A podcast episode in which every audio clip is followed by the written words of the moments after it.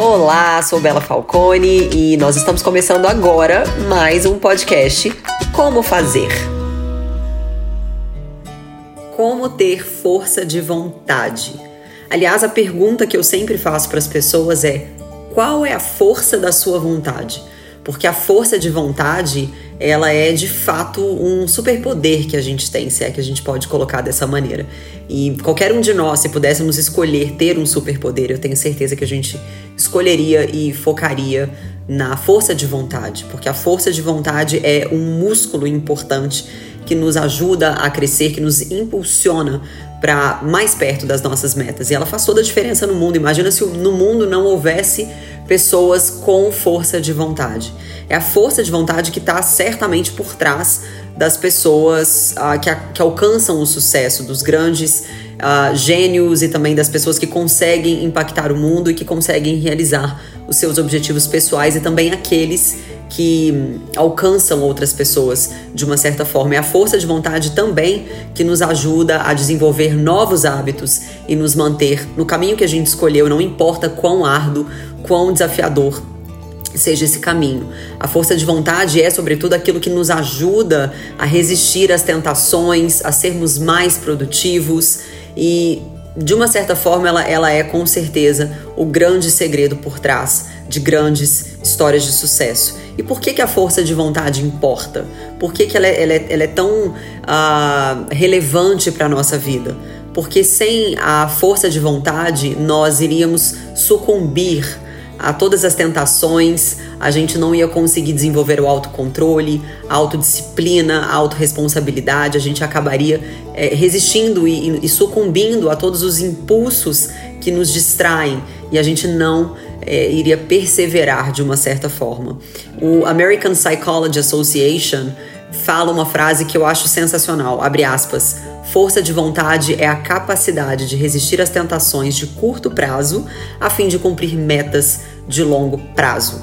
Então, de fato, como essa frase bem uh, explica, a, a força de vontade ela é um componente fundamental para o sucesso. E eu acredito que ela também possa ser chamada de autodisciplina, porque é ela que nos ajuda a criar várias mudanças positivas e de uma certa forma também duradouras na nossa vida. Ela é quase que uma força interior que nos ajuda a, a caminhar em direção aos nossos objetivos, independente dos obstáculos, independente uh, do, do que aconteça ali ao longo do caminho. No entanto, a natureza da força de vontade é um tanto quanto complexa, o que está ali por trás do conceito da força de vontade, ela é complexa e ela vem sendo pesquisada muito vastamente ali dentro do universo da psicologia e da ciência. E existem muitos estudos que trazem algumas questões fascinantes sobre a força de vontade. E uma delas certamente é a questão de se comparar a força de vontade com o músculo, que assim como o músculo, ela também pode ficar cansada se a gente gasta muito tempo em atividades que exijam muito autocontrole. E de acordo com pesquisas, a força da nossa força de vontade depende do nível de energia que esteja disponível no nosso cérebro em um dado momento. Então, assim como o músculo, a gente precisa exercitar para que ele se fortaleça.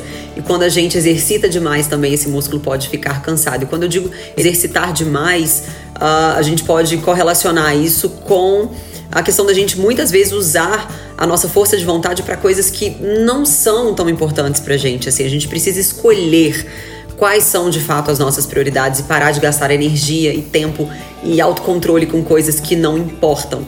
E a gente precisa exercitar todos os dias para que a gente realmente desenvolva esse músculo. A gente precisa prestar atenção nas coisas que a gente faz, nas coisas que a gente planeja. A gente precisa se alimentar, inclusive, de maneira saudável, porque o nosso cérebro ele precisa do alimento correto. E quanto mais a gente se alimenta bem, mais o nosso cérebro vai ser capaz de funcionar melhor e com isso de desenvolver melhores habilidades. A gente precisa também treinar a nossa, a, a, os nossos níveis de estresse. A gente vive num mundo, numa geração tão estressada por natureza, a gente está sempre correndo. Então, outra coisa que é importante também é escolhermos com o que iremos estressar. Não se estresse por qualquer coisa, porque de fato adversidades existem, de fato a gente precisa lidar com elas e o estresse de uma certa forma é bom porque ele nos protege, é uma ferramenta de proteção, ele só se torna ruim quando esse estresse é crônico.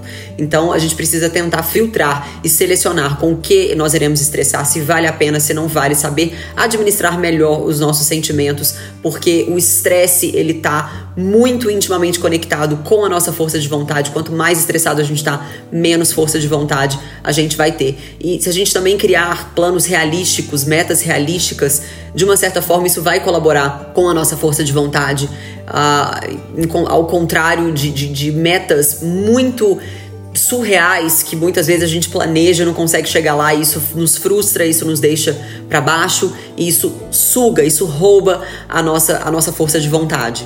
Agora a grande questão é, para que a gente tenha força de vontade, a gente precisa se conhecer. E quando eu digo isso, é porque muitas vezes a gente se deixa uh, ser levado pela opinião do mundo, a gente deixa de ser quem a gente realmente é e permite que a gente se torne aquilo que o mundo disse que a gente era. Só que quem tá com a gente 24 horas por dia somos nós mesmos, só a gente conhece o tamanho da nossa vontade de, de, alcançar uma determinada meta. Só a gente conhece a nossa capacidade, só a gente conhece os nossos talentos. O mundo não está na posição de julgar. E quando a gente deixa o mundo nos julgar, a gente passa a dar o direito para as pessoas de criarem um personagem que não somos nós mesmos. Então, quando a gente conhece quem a gente é, a gente conhece o tamanho da nossa força de vontade. A gente conhece a força da nossa vontade e, sobretudo, o tamanho da importância das nossas metas para que a gente deposite cada vez mais força na nossa vontade. É, sabendo o quão valoroso é aquele sonho, quão valorosa é aquela meta que estaremos dispostos a caminhar a caminhada, que muitas vezes é árdua, que é dolorida, que é suada, que exige sangue, suor e muita dedicação e a gente precisa estar pronto. Conhecer a jornada também é muito importante, porque muitos olham para o topo da montanha, mas muitos evitam avaliar a caminhada. E ela começa com muitas casas para trás. Do momento que você muda sua alimentação, que você muda o seu mindset, que você muda a, a sua maneira de encarar os desafios, que você compra aquela roupa, aquelas ferramentas que são necessárias para escalada, para caminhada, que você treina, que você acorda cedo para treinar, tudo isso faz parte da jornada, não é só o topo. É, envolve todo um processo antes de chegar lá. E aí, quando a gente chega lá, muitos irão olhar para nós e dizer foi sorte, porque ninguém quer olhar para a caminhada. Outra coisa muito importante com relação à força de vontade é você saber aonde você estará depositando essa vontade. Como eu bem disse no início, é você não gastar, não drenar a sua energia com coisas que não importam tanto assim. E quando a gente se conhece, automaticamente a gente conhece a importância das nossas metas e a gente consegue então dividi-las por prioridade e depositar energia naquelas que realmente valem a pena. Quando a gente se conhece, a gente conhece também o tamanho do nosso potencial e a gente se torna pessoas inquietas, inquietas num bom sentido, inquietas no sentido de você não querer passar despercebido nesse mundo, inquietas no sentido de você querer impactar esse mundo de alguma forma, de você querer deixar aqui um legado, de você querer contribuir com esse mundo de alguma forma e não manter só para você mesmo aquilo que Deus te deu, os seus talentos, as suas capacidades.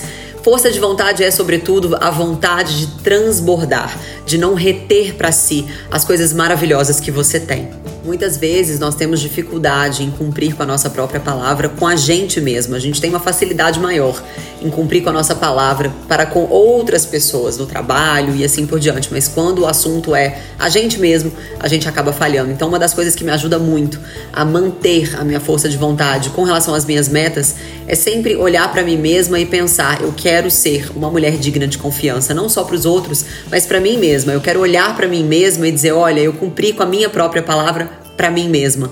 E dessa maneira a gente faz com que o nosso cérebro entenda que nós somos dignos de confiança. E isso faz com que a nossa força de vontade cresça cada vez mais. E por fim, a força de vontade também está super conectada à nossa inteligência emocional. Existe uma frase de Dr. McGonigal que eu adoro que diz o seguinte: para que a gente tenha sucesso no autocontrole, a gente precisa saber no que a gente falha e como a gente falha, reconhecer as próprias falhas e administrar tudo isso é muito importante para que você consiga alcançar uma verdadeira força de vontade e mantê-la.